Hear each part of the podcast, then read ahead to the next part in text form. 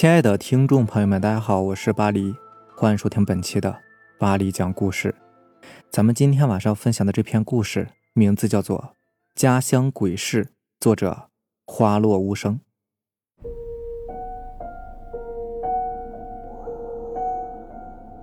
奶奶大寿，回了一趟老家。席间，奶奶的老姐妹们聊起了往事，在聊起其中一个夭折的孩子时。话题突然走向了一个奇怪的领域。下面我将老人们聊的话题汇总，多半是他们年轻时所听到的乡村传闻，或者是奇异经历。那第一个要说的就是那个夭折的孩子，不过按照辈分来算呢，我得叫叔叔。奶奶有个孩子，在九岁时呢便夭折了，很多年来奶奶都极少谈到。这个早折的孩子，但是从这次谈话中，我似乎获取到了这个孩子为何会夭折。我爷爷前半生呢是在军区里度过的，曾经参加过对越自卫反击战，做到过营长。对越作战结束后，苏联在边境集结百万大军，刚刚结束越南战争的爷爷又被调往新疆。这时整日提心吊胆的奶奶就不干了，执意要爷爷退伍。于是爷爷便降了一级，以连级干部的身份选择退伍了。回来后，大约是八十年代初期，奶奶带着我八岁的小叔叔上街办事儿。走到某个路口时，街边的一个乞丐突然站起来打了我叔叔一下，当时我叔叔就被吓到了。奶奶当时是非常生气，就想用板砖拍他，但是被路人拦下了。这个事儿呢，也就不了了之了。不过我奶奶心里面有道坎儿，琢磨着要不要带我叔叔去看看呢。奶奶当时因为工作忙，这事儿也就搁下了。一直到了这事儿过后的九十九天，时间很准确啊。奶奶算过日期，奶奶因为机缘巧合结识了一位会抓牌的师傅，于是便把这事儿告诉了他。这位师傅呢，当时拿了一只鸟，喂了一粒谷子。让鸟在一副洗好的牌里面选一张，那只鸟呢，毫不犹豫地选了一张名叫“蓝蛇现身，多少有灾星，快显形”的牌。奶奶肯定是不信的，于是那位师傅又换了一只鸟，没想到那只鸟还是选了同样的一张牌。当时奶奶还是觉得不太可能吧，怀疑是这位师傅呢做了点手脚，所以没有太在意。可就在十六天之后，叔叔溺水身亡了。第二个故事呢，是关于血污鬼和狐狸猫的。这个名字呢，是根据音译翻译过来的。因为我家乡话属于是古楚话，所以很多词啊，汉字里面都没有准确的字对应。这是肖老太说的。肖老太是一个乐观的老太太，今年呢已经八十好几了，会看相。七十年代呢，在他家附近的妇女经常会做一些关于血污鬼的梦。血污鬼何样呢？黑黑的一坨，又大又重，速度极快，通常是从窗户里蹦进来，捉起来呢，感觉像是在捉一条猫尾巴。做到这个梦的妇女，如果是有双生，意思啊就是怀孕，那么对孩子危害极大。如果此人的火焰强呢，便可以将其赶走。如果是火焰低，那就完蛋了。似乎这个血污鬼在我舅奶奶那里有了共鸣。我舅奶奶说，她当时呢就梦到过血污鬼，不过被她在梦里用烧火钳给赶走了。但是在她家附近，九十年代有位老头被狐狸猫压到重新盖房子的鬼事儿，这个是真的。猫这个动物呢，在我老家一直都是不怎么受欢迎的动物。我们老家地区的野猫啊非常多，也非常野，无论是速度还是捕鼠能力，都要比宠物猫要强上很多。关于狐狸猫呢，听舅奶奶的描述，在我的脑海里一直想不出来一个具体的画面，大概就是一种长着虎脸猫身的诡异动物吧。经常有人在半睡半醒时，给人造成鬼压床的效果。但是唯一不同的是，你可以在梦中看见是个什么东西在压着你。那位经常被狐狸猫骚扰的老头，曾经也花过功夫请人来做道场、立牌来驱赶，可一直都是无济于事，最后只能是拆了祖屋重建，才得以摆脱的。狐狸猫和血乌鬼在大跃进时期呢最为流行。奶奶回忆说，当时有条山路叫做喷岩井，硬是几年都没人敢走。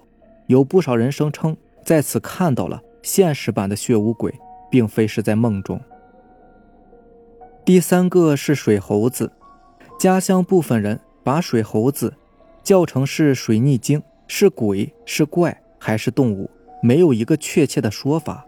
老人只是说这个家伙呀，比狐狸猫还有血乌鬼。更加凶猛，碰见血乌鬼和狐狸猫呢，只要火焰高便能驱走。但如果是遇见水猴子，如果没有点真本事，你还真赶不走。只要被水猴子拖下水的人，就不知道被他弄到哪里去了。那水猴子害人，只是因为他想找人来作伴儿，出发点呢，似乎并不存在着什么善恶。肖老太还说过一件屌炸天的关于水猴子的事件。是发生在八十年代的，家乡有一位极善捕鱼、水性又非常好的汉子，在水库捕鱼时遇见了水猴子，还和水猴子大打出手，从水里面一直打到岸上，打的是难解难分呐。最后有人过来劝架，被人拉开了。之后的事呢，便不了了之了。只知道啊，这个水猴子是个河妖驼背、浑身长满毛的畜生。最后，老太太们有一席话让我勾起了童年阴影，那就是关于斗法的。以前农村呢都有斗法一说，斗法是指什么呢？到现在我也不清楚，只知道最好不要去欺负一些你自认为觉得好欺负的闲汉，说不定啊他就会梅花掌呢。梅花掌在我小时候，二十世纪末、二十一世纪初经常听到。甚至是上小学了，也有一两个同学会说到梅花掌。梅花掌就是在别人身上下三个手指盖大小的梅花印，几天之后你就会莫名其妙的死亡。说起梅花掌啊，奶奶最多的案例就是八几年在队上的一个男人欺负一个乞丐老人，被老人下了梅花掌，最后死掉的事儿。肖老太还说了一件让我惊掉下巴的事情。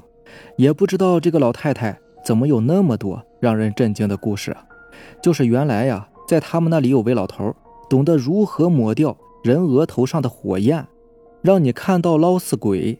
具体的示意呢，肖老太也忘得差不多了，只知道让你身上涂一层骨杆灰，抹掉你额头上的火焰，你就能看到捞死鬼了。他们会以为你是树墩呢，然后会在你的头上。脸上撒尿，不过你千万不能动，动了就会有危险。这个老头的手艺呢也没传下来，听说是文革的时候受不了折磨，让人给霍霍死了。最后再来说说老太太们是如何定义鬼的。老太太们对鬼的定义，他们认为啊，这些东西并没有恐怖的外表，在他们的描述中，这些东西往往都是黑黑的一坨。或者是动物啊，长着长毛什么的，也没有电影中的高超法术，就是每每当你火焰低的时候，就过来欺负你，你凶他们就怕，你怕他们就凶，就如同狗的性子一样。他们还认为吃狗肉是可以提升自身火焰的方法，因为狗可以辟邪的嘛。估计他们就认为吃了狗肉，人也就可以辟邪了。而且奶奶一贯认为。只要烧火钱在手，鬼也会怕的。奶奶在退休后做过不少的噩梦，所以据她回忆，有段时间，床边上都会放一把加钱，或者是一块钉了钢钉的犁头铁，放在床边后，奶奶认为效果奇佳，那些浑浑噩噩的怪梦就再也没有做过了。其实听到这里，各位可能会觉得奇怪。你说的如此神乎其神，为什么现在这样的事儿却没了呢？当时在听老太太们讲的时候，我也插了一句这样的话，谁知啊，这三位老太太几乎是异口同声地说：“现在之所以没有这样的事情，是因为现在中国的国运强，国法把他们给镇住了。再者，所有的房子都是钢筋包裹起来的。俗话说“鬼怕四两铁”，你倒退几十年，特别是六十年代最困难的时候，农村里有许多的坎道和冲道，那都是没有人敢走的，闹得凶啊！好了，这就是咱们今天晚上要分享的故事了。如果喜欢咱们的节目呢，就点个订阅吧。如果你也有比较精彩的故事想分享给大家呢，可以关注我的微博“巴黎讲故事”，然后将你的故事发给我就可以了。行，那让咱们明天见，拜拜，晚安。